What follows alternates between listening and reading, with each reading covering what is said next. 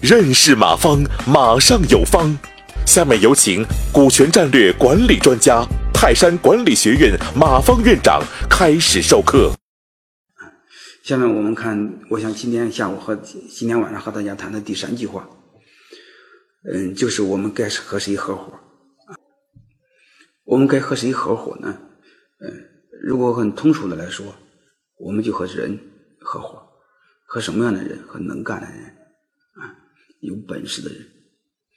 那你说有本事的人和你优秀的员工、高管有什么区别呢？有区别，因为这种有本事的人和你一起创业，他必须得投钱，啊，才叫合伙人。你说这么有本事的人不愿意投钱，他就不能叫合伙人，啊。所以通过这个，大家明白，我在这给大家一个非常清晰的定义：啥叫合伙人？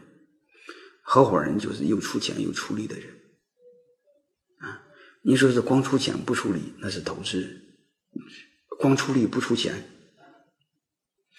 那是你的经理人；又出力又出钱，那是你的合伙人。啊，所以我们先搞清楚合伙人的概念，我们该和谁合伙？嗯，刚才是很通俗的说法。如果要这个想更学术点说，啥意思呢？啊。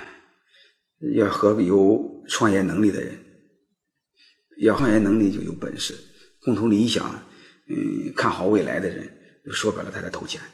你说他不投钱，光说是合伙人，各位光说看好企业的未来，你信吗？